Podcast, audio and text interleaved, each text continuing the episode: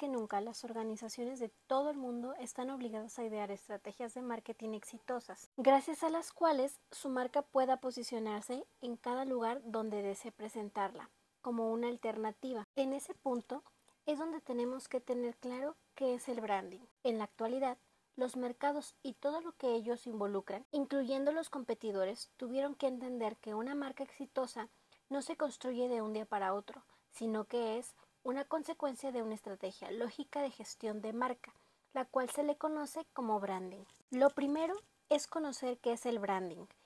Este es igualmente conocido como gestión de marca y está integrado por un conjunto de acciones que están estrechamente vinculadas con el propósito, los valores y el posicionamiento de una determinada marca. La finalidad de este sistema es fomentar la creación de conexiones tanto conscientes como inconscientes con el objetivo de influir en el público y en la decisión que éste tome a la hora de adquirir un bien, producto o servicio, por medio de una imagen positiva en los corazones y mentes de su público consumidor.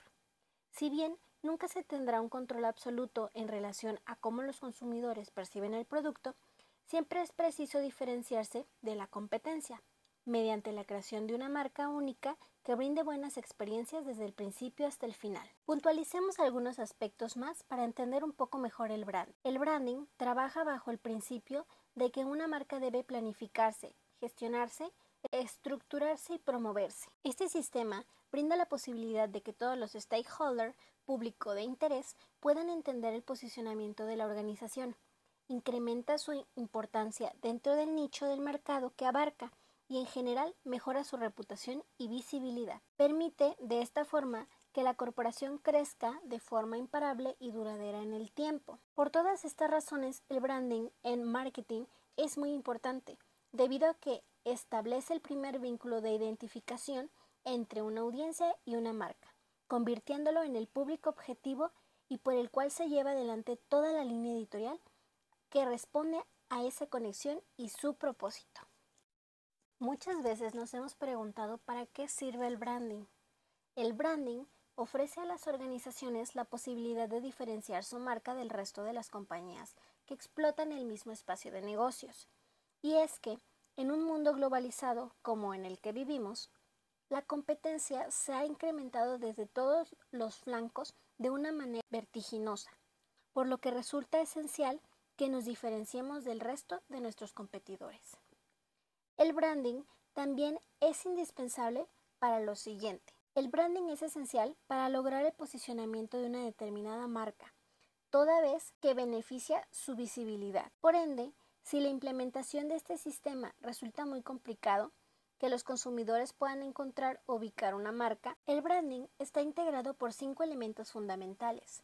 Naming, posicionamiento, identidad corporativa, arquitectura y lealtad de la marca. ¿Quieres saber de qué se trata cada uno? El naming, este, se hace llamar también creación de un nombre, por lo que tiene que ver con el elemento creativo que permite crear un nombre propio a una marca determinada. Este constituye uno de los elementos más importantes de todo proyecto de branding, ya que implica el nombre y representa la identidad, lo cual irá definiendo la marca a largo plazo y funcionará en un sector determinado. Su puesta en marcha podía depender de los miembros encargados del departamento dentro de la empresa, así como también por parte de una agencia que se especializa en branding. Posicionamiento.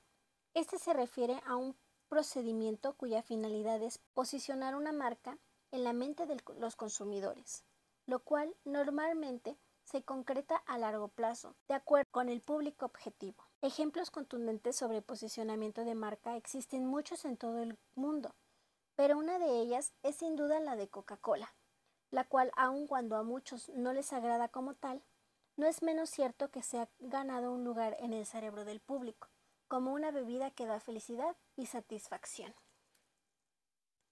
Identidad corporativa. Esta consiste en la representación visual de una marca, es decir, constituye su representación física. Cuando nos detenemos a pensar en identidad corporativa, también nos fijamos en cómo lucen sus colores, logotipo, tipografía, lo cual se conoce como identidad visual. Es decir, la identidad corporativa constituye todos los elementos gráficos que son parte del mundo representativo de una marca. Arquitectura de marca. La arquitectura de marca se refiere a un proceso por el cual se establecen tanto los roles como los vínculos que hay entre las diferentes marcas dentro de la corporación. Esta actividad tiene que ver mucho con la organización mediante la que se determina, entre tantos puntos, si la línea de negocio está encaminada a ser producto o pasará a ser algo mucho más complejo como una marca. Existen diferentes tipos de arquitectura, entre ellas la siguiente. Marca independiente, monolítica, arquitectura mixta y endoso. Lealtad de marca. Esta se conoce también como branding loyalty y tiene que ver con el grado de compromiso que el público objetivo tiene con una determinada marca. Esta se refiere fundamentalmente al aspecto emocional de un consumidor, el cual está unido a un beneficio funcional de un producto en base a una experiencia previa. Te quiero mencionar algunos ejemplos de estrategias de branding exitosas.